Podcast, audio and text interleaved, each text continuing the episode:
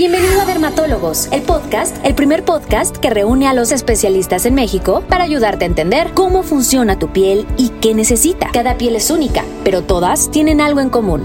Quédate a escucharnos. Hola a todos, ¿cómo están? Espero se encuentren muy bien. Estoy muy, muy emocionado de estar nuevamente aquí. El día de hoy vamos a hablar de protectores solares faciales. Estamos en Dermatólogos, el podcast.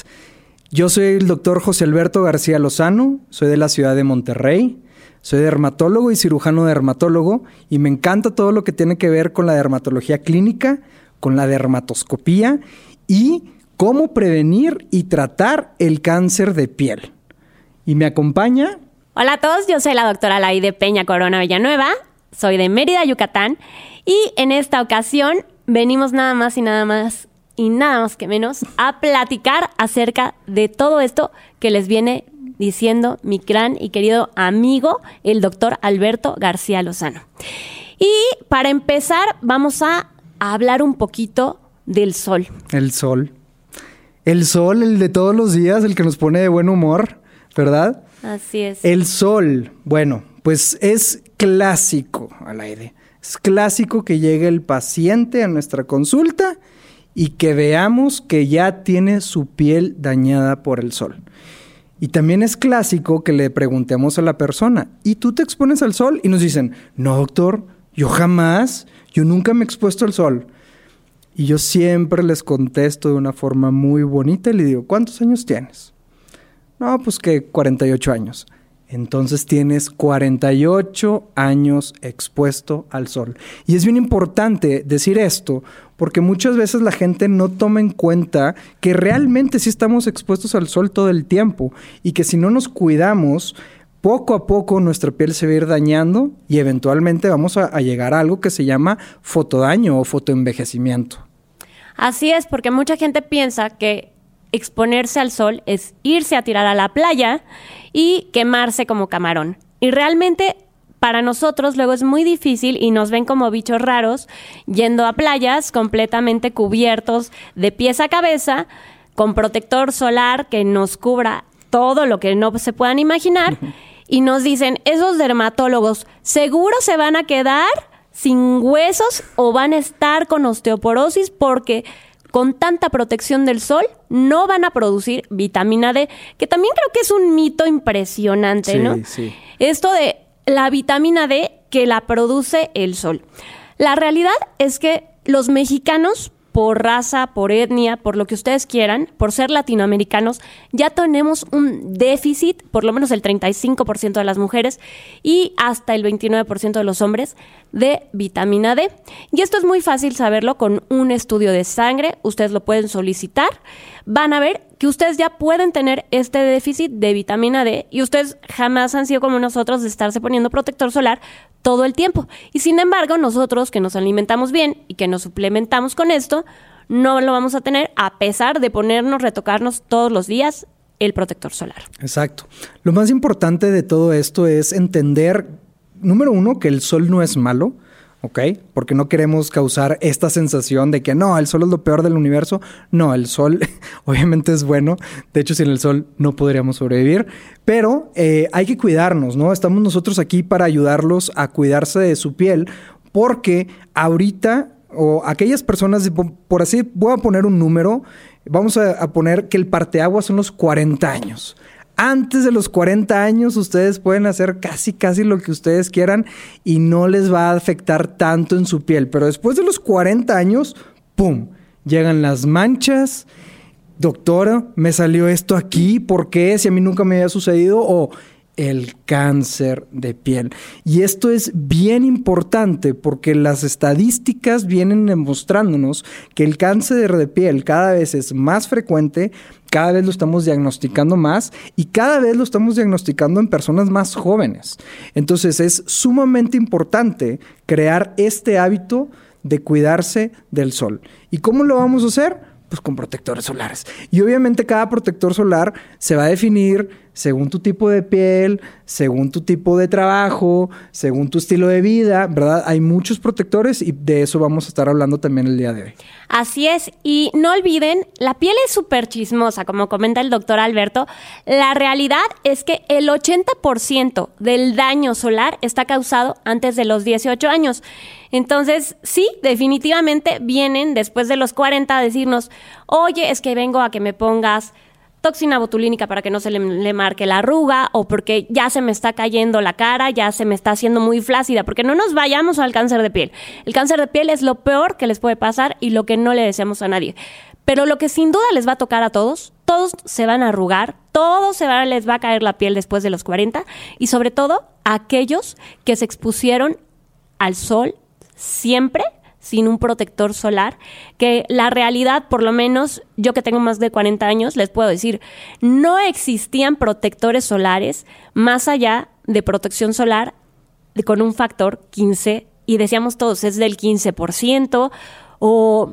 Ah, es un tema muy buenísimo. Tema buenísimo, porque llegan y te dicen, es que yo tengo mi crema con protector solar. Y te les dices, oye, pero ¿de cuánto viene el protector solar?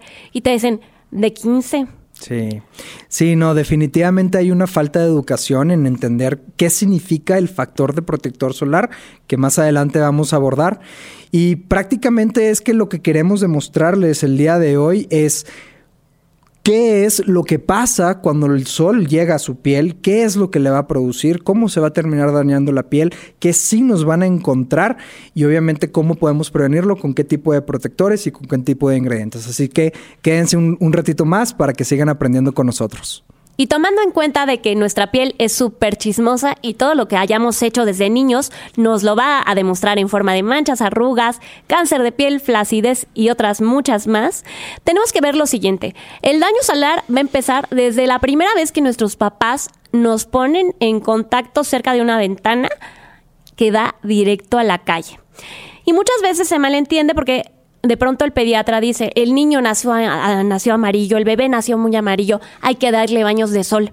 Y nos hemos topado, no sé tú, pero yo con mamás que literal dejaron que su bebé se quedara afuera en el jardín lastimado por el sol. Sí, abusan. Abusan del sol, cuando la realidad es que la piel de los bebés es más que sensible, no está preparada, su sistema de defensa, el sistema que llamamos nosotros de inmunidad, no está preparado para recibir el sol. Si de por sí la piel de todos nosotros tiene cierto límite para poder recibir sol sin quemarse, la piel de un niño, de un bebé, no está del todo preparada. De, hecho, nosotros y la Asociación Mexicana de Pediatría recomiendan no exponer a niños menores de dos años al sol. Y la mayor parte de los protectores solares no van a estar diseñados para poderse aplicar en chiquitos menores de dos años. Hay algunos que sí se pueden empezar a utilizar desde los seis meses, pero sí quiero que quede bien claro esto. Los baños de sol, cuando lo manda un pediatra, deben de ser adentro de una casa, a través de una ventana y por muy poco tiempo. De verdad, pídanle el tiempo exacto a sus pediatras, porque no es lo mismo dejar a un niño cinco minutos a través de una ventana que dejarlo en el jardín en Monterrey en un julio o en Mérida en mayo, no les cuento.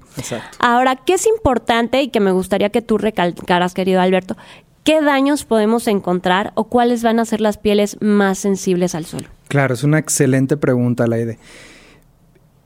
Me gustaría como enfatizar que existen fototipos de piel, hay, hay tonos más claros y tonos más oscuros.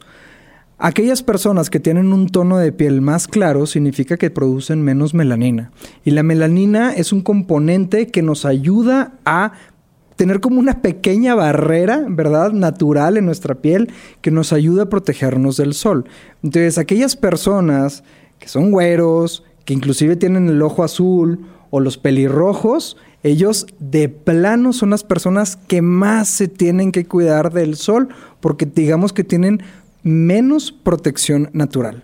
Ahora, también existen, y es, una realidad, personas que nacen con algunas enfermedades genéticas que se llaman genodermatosis, como lo viene siendo el síndrome de Gorlin o el, geroderma pigmentoso, que son personas que tienen ahí un, daño en, genético que los, los pone más propensos a desarrollar cáncer de piel y eventualmente ellos hay que cuidarlos muchísimo del sol. Ahora, lo más importante que hay que entender también, regresando al tema desde niños, es que ya en la vida adolescente, o sea, cuando empieza la adolescencia y empieza el me quiero ver muy bien, y es bastante común en ciertos países, incluyendo el nuestro, de me voy a ir a una cama de bronceado. ¿Por qué? Porque me quiero ver acá quemadito, morenito, sensualón, y no tienen la menor idea del daño que se están provocando. ¿Quieres platicarnos un poquito? Sí, también pasa mucho, por lo menos a mí que vivo a 20 minutos de la playa, que llegan mis pacientes y me dicen, eh, es que de verdad a mí no me pasa nada, yo me pongo morenita, a mí yo nunca me he quemado, yo tengo amigas que se queman, pero yo no, entonces mi piel pues sí aguanta, resiste. Y si bien hay pieles que desde jóvenes van a ser mucho más sensibles, como las que platica el doctor Alberto, hay pieles morenas que por herencia, por otros factores, y porque finalmente creyeron que esta piel que se ponía morena, que se bronceaba, no era más que una piel fuerte, la realidad es que esta melanina es un factor, eh, evolutivamente hablando, muy primitivo el cual es nuestra primera línea de defensa que dice, a ver, este otra vez ya se está tirando a la playa, qué barbaridad.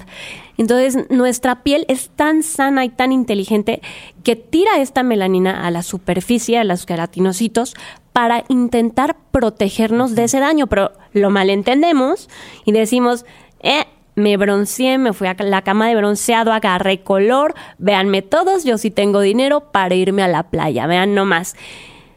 Y 20 años después, 30 años después, si no es que antes, porque tienen la mala suerte de que a ustedes les tocó esto, sale el cáncer de piel o dicen, es que yo no sé, yo soy muy expresiva y por eso desde que tenía 22 años ya el entrecejo lo traigo marcadísimo, porque mi mamá, doctora, mi mamá lo tiene marcado.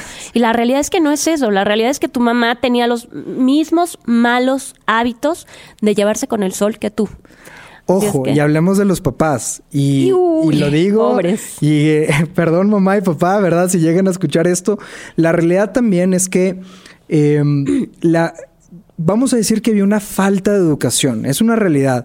Conforme ha ido aumentando la ciencia, nos hemos dado cuenta de, todo el daño que realmente el sol representa en nuestra piel y era bastante habitual que los papás nos dijeran ponte protector solar nada más en la playa o en la alberca. Y nada más además de eso te lo ponías una sola vez. No existía este concepto de reaplícatelo, porque la parte de reaplicarlo es básica, es fundamental para que realmente funcione el protector. Te lo pones una vez al día y ya a las 3, 4 horas ya no tienes nada. Entonces, regresando también a la parte de la cama de, bronceado, em, ya hay estudios que demuestran que cada vez que alguien se mete a una cama de bronceado, está aumentando su riesgo por dos o por tres veces el riesgo de desarrollar un cáncer de piel. Es muchísimo, muchísimo. En verdad, por eso cada vez más se está detectando más el cáncer de piel, porque antes no existía esta educación. Y es nuestra chamba, obviamente, informarles a ustedes para que ustedes lo puedan prevenir. Y nos van a decir lo mismo que le dijeron a mucha gente con el tabaco, porque yo no sé si ustedes se acuerden, pero antes se podía fumar en cualquier lado, incluso en hospitales, en aviones, cuando yo era chica, se fumaba. Pero pues obviamente hubo estudios y hubo gente que lo refutaba, que decía, no, es que mi abuelito fumó toda su vida y vivió hasta los 90 años y nunca le pasó nada. Y así tenemos muchos pacientes que dicen, es que me ha soleado toda mi vida y mi familia toda su vida en la playa o toda su vida en el campo y no le pasó nada. O sea, ¿tú qué quieres? ¿Ser el primero que le pase algo, algo de tu familia? ¿O qué? Y finalmente, todo lo que les decimos, les decimos no por asustarlos, no por tener la mala relación con el sol, sino por aprender que la relación con el sol es algo de diario, es algo de te tienes que poner el protector solar y reaplicártelo. Y antes cuando éramos chicos no existían protectores solares que tuvieran que demostrar que realmente te protegían, que es lo que creo que hace la gran diferencia entre laboratorios como los que tenemos ahorita, que van a hacer el cambio total, que van a invertir en investigaciones en productos específicos para cada necesidad e ingredientes. Y van a demostrar con el factor de protección solar que efectivamente tienen eficacia y tienen seguridad y nos van a evitar a largo plazo un cáncer de piel. Y quería hacer una acotación aquí muy chiquita para la gente que eh, luego se desvía de qué es un factor de protección solar. El factor de protección solar no es un porcentaje, no porque haya un 100 te va a proteger un 100%. Es un factor que se saca de la división de poner una piel expuesta con el protector solar a probar versus la piel no expuesta y se tarda en medir su reacción para eritema, o sea, para ver qué tan rápido se pone roja. Entonces, nosotros podríamos decir, ah, pues tu protector solar, si te lo pones, si es factor 30, tú vas a poder asolearte 30 minutos, 300 minutos. La realidad es que no, que lo que hemos visto es que el mayor factor de protección solar es el factor 50. Es el que te va a proteger y que va a evitar a que pasen la mayoría de los rayos ultravioleta que son dañinos. Definitivamente, no, completamente le, este, para hacer como un ejemplo más rapidito de que quede bien claro lo del factor de protector solar. Por ejemplo, si yo saco mi brazo al sol y me tardo sin protector solar y lo dejo en el sol y me tardo 10 minutos en que se ponga rojo, ¿ok? Que me estoy quemando. Si yo agarro un protector solar que dice factor de protector solar 15 y me lo pongo, significa que voy a poder tener hasta 150 minutos con este brazo con el sol y que no le pase nada. En teoría, ¿verdad? Porque obviamente hay factores de que, oye, si salí a correr y luego me limpié con una toalla, o si me metí a la alberca. O si vivo en Mérida, en la humedad. Sí, hay que dejar bien claro eso de que hay factores que pueden hacer que no, pero básicamente para fines prácticos eso es lo que significa el factor de protector solar. Y, y me gustaría también mencionar las características del protector solar ideal. Para empezar, que por lo menos tenga un factor de protector solar de 30. Mínimo. Mínimo. Segundo, que tenga una cobertura amplia contra los rayos ultravioleta, que ahorita hablamos de ellos, que son los VA y VB. ¿Ok? Y tercero, que sea resistente al agua. Sí, y aquí eh, definitivamente tocaste un punto para mí fundamental, que es que diga protector solar, porque nos vamos a encontrar ahora muchas marcas de súper que dicen crema humectante con protector solar no es lo mismo, definitivamente. Hay permisos por parte de nuestras autoridades sanitarias en los cuales se les dan a los laboratorios específicamente la denominación de protección solar cuando han demostrado que sus ingredientes y sus productos logran justo esta diferencia que les explicaba el doctor Alberto con estas pruebas.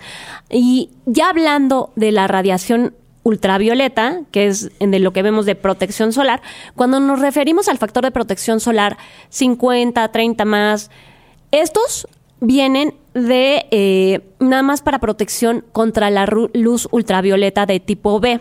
Ahora, ¿qué es la radiación ultravioleta tipo B, tipo A, tipo C?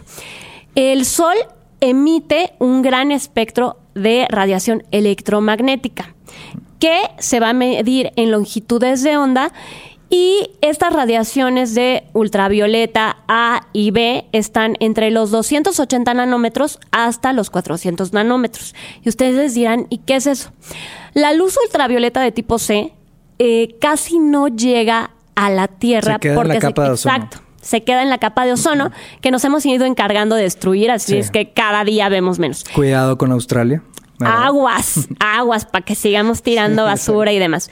Y la radiación ultravioleta de tipo B va a llegar a nuestra piel y va a dañar las capas más superiores. Va a ser la que dañe nuestros queratinocitos. Mientras que la radiación ultravioleta de tipo A, con estas longitudes de onda que dan hasta de 400 nanómetros, van a penetrar más allá de nuestra epidermis, porque recordando un poquito brevemente, nuestra piel se compone de dos grandes capas, la dermis y la epidermis. La dermis se encarga del sostén de la piel, de tener las fibras de colágeno y elastina, y la epidermis de todas las células que se van a recambiar, de las manchas, del color de nuestra piel, todo eso va a estar en la epidermis. Entonces imagínense que estos rayos están llegando y ahí ni siquiera me estoy metiendo a la radiación que emiten las pantallas por luz azul, que esa también es otro tema. es otro tema, pero entra dentro del espectro de la radiación que da el sol, que tiene múltiples explicaciones, pero estas dos, la VA y la VB,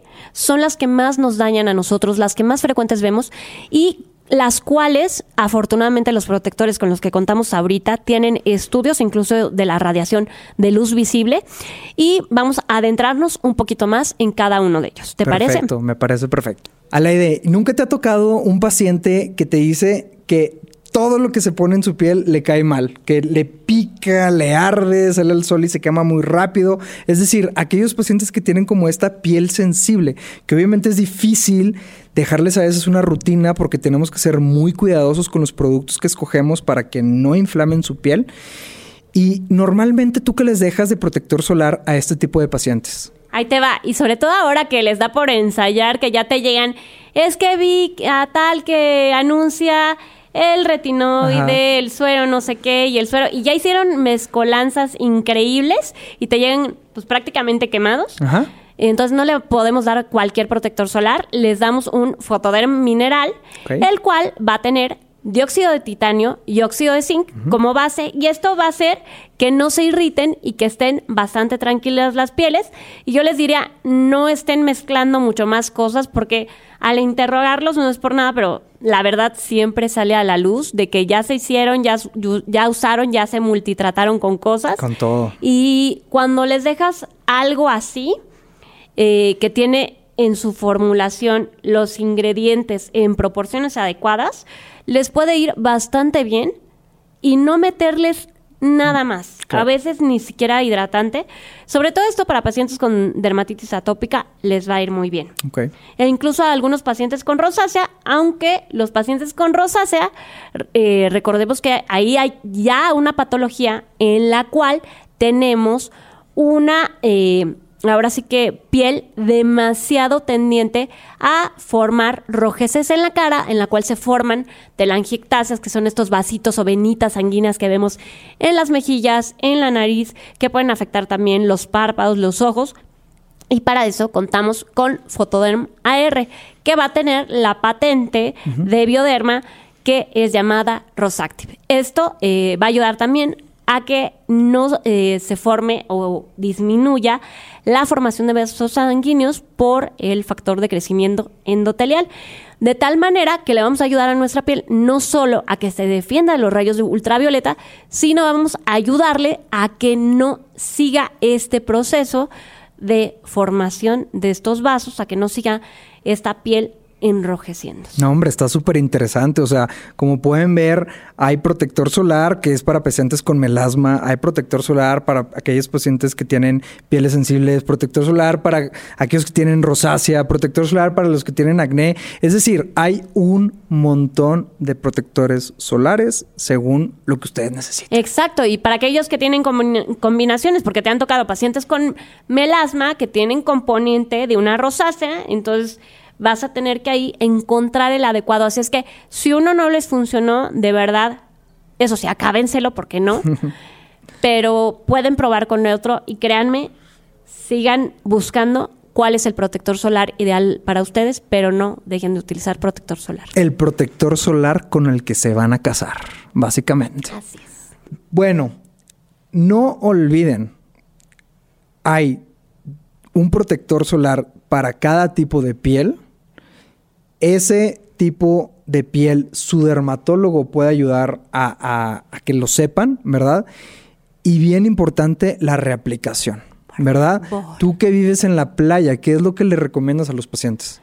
Híjole, yo les recomiendo que si se fueron caminando de un lado a otro, se tienen que reaplicar porque vas a sudar. Si tú te vas caminando a una plaza que queda cinco minutos, vas a sudar porque es un calor húmedo y se te va a caer algún protector solar. Pero, por ejemplo, protectores como Cover Touch que te dan una cobertura de hasta 8 horas, te lo puedes reaplicar con cada cuatro horas su mayoría.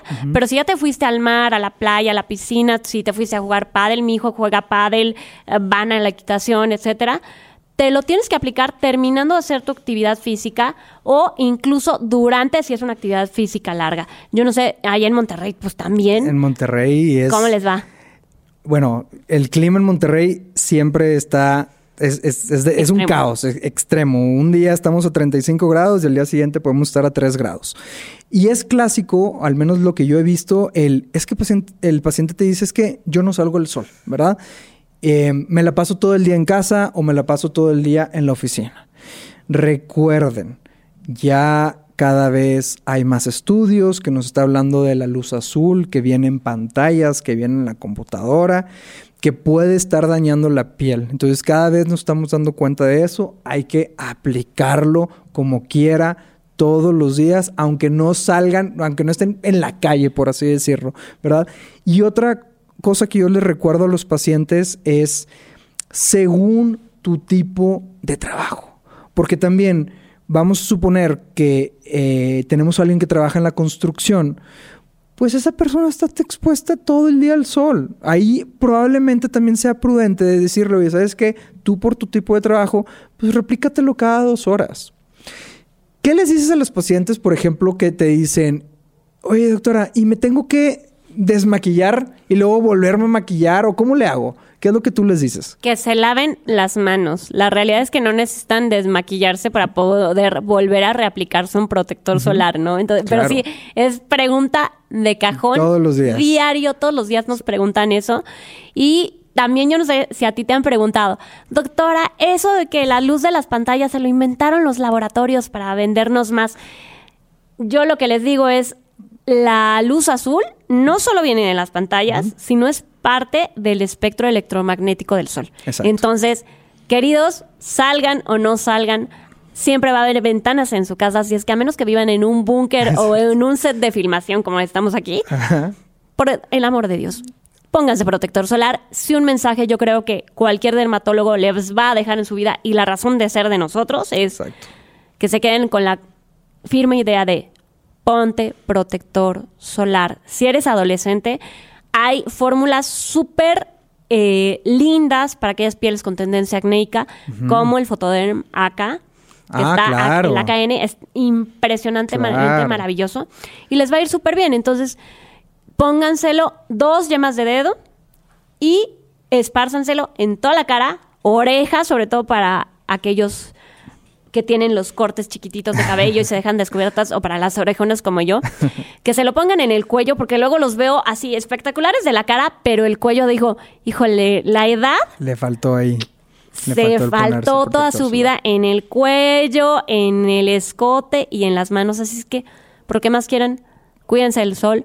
No solo se pongan protector solar, sino sombrero de ala ancha o sombrilla, idealmente manga larga Claro, es que no hemos hablado de las medidas generales de, la protección solar. Es súper importante que además de crear el hábito de estarnos poniendo y reaplicándonos el protector solar, de que tengamos el hábito de que cada vez que vayamos a salir a la calle, pues si podemos traer la manga larga, si podemos traer algo mejor algún sombrero, un paraguas, digo, eventualmente ya hablamos de, de, de cómo hay un poquito nos protege la capa de ozono, pero cada vez se está destruyendo, cada vez los rayos son más fuertes y obviamente cualquier medida extra que podamos tomar, pues nos va a ayudar. Este, ¿algo más que tú quieras agregar? Sí, a los que tú, eh, a los que te dicen, ay doctor, es que los protectores solares que usted receta están bien caros. Ah, también, clásico. Pues, ¿qué podríamos contestarles? Yo a veces le digo que a veces lo barato sale caro. Y la verdad es que no es, no es un tema de que yo defina lo que cuesta un protector solar. O sea, sí hay una cantidad de estudios y de trabajo de otras personas que obviamente, pues se, tiene que llegar a, pagar todo esto. Y los ingredientes no son económicos. Un buen protector solar sí tiene ingredientes como estos que tienen tinosor B, tinosor M, óxido de zinc, eh, ¿Qué más te gustaría? pigmentos de hierro, glabridina, Claro que- etcétera, etcétera, que es demasiada la inversión y entonces piensen esto como una inversión a largo plazo. Exacto. Piensen en un protector solar porque también te dicen, ah, es que se me olvida. Si lo pones junto a tu cepillo de dientes, digo, a menos que seas de esas personas que no se lavan los dientes, o lo pones junto a tu desodorante o algo que hagas diariamente en la mañana, júrenlo, no se les va a olvidar. Exacto. Cuídense mucho y pues me dio mucho gusto hacer este capítulo contigo, Alberto. Creo que y espero haber cubierto lo suficiente sus dudas de esto de los protectores solares faciales y que realmente sí tiene un impacto para toda su vida y que no es lo mismo llegar después de los 30 con una piel no tan manchada, no tan arrugada como la de nuestros papás, como la de nuestros abuelos, Claro. que llegar como esperamos que lleguen todos ustedes, sobre todo libres de cáncer de piel. Sí, la verdad es que, digo, es, es un tema que nos fascina y que podemos hablar horas de este tema.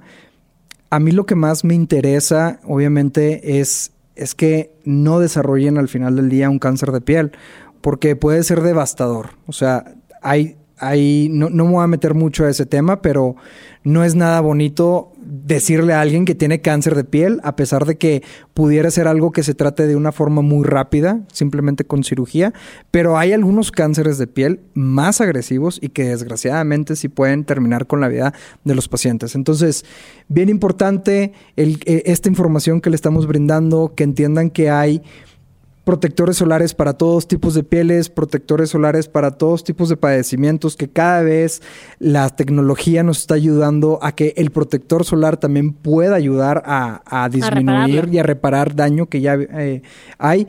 Y bueno, no le teman al sol tampoco. Nos encanta también el sol, pero Amamos. solamente con, con mucho cuidado. Entonces, pues gracias por escucharnos. En Dermatólogos, el podcast. Yo soy el doctor José Alberto García, soy de Monterrey. Me pueden encontrar en redes sociales como dr. García y Yo soy la doctora Laide Peña, desde Mérida, Yucatán. Me pueden encontrar en redes sociales como Derma Alaide. Gracias por escucharnos. gracias por escucharnos. Cuídense mucho.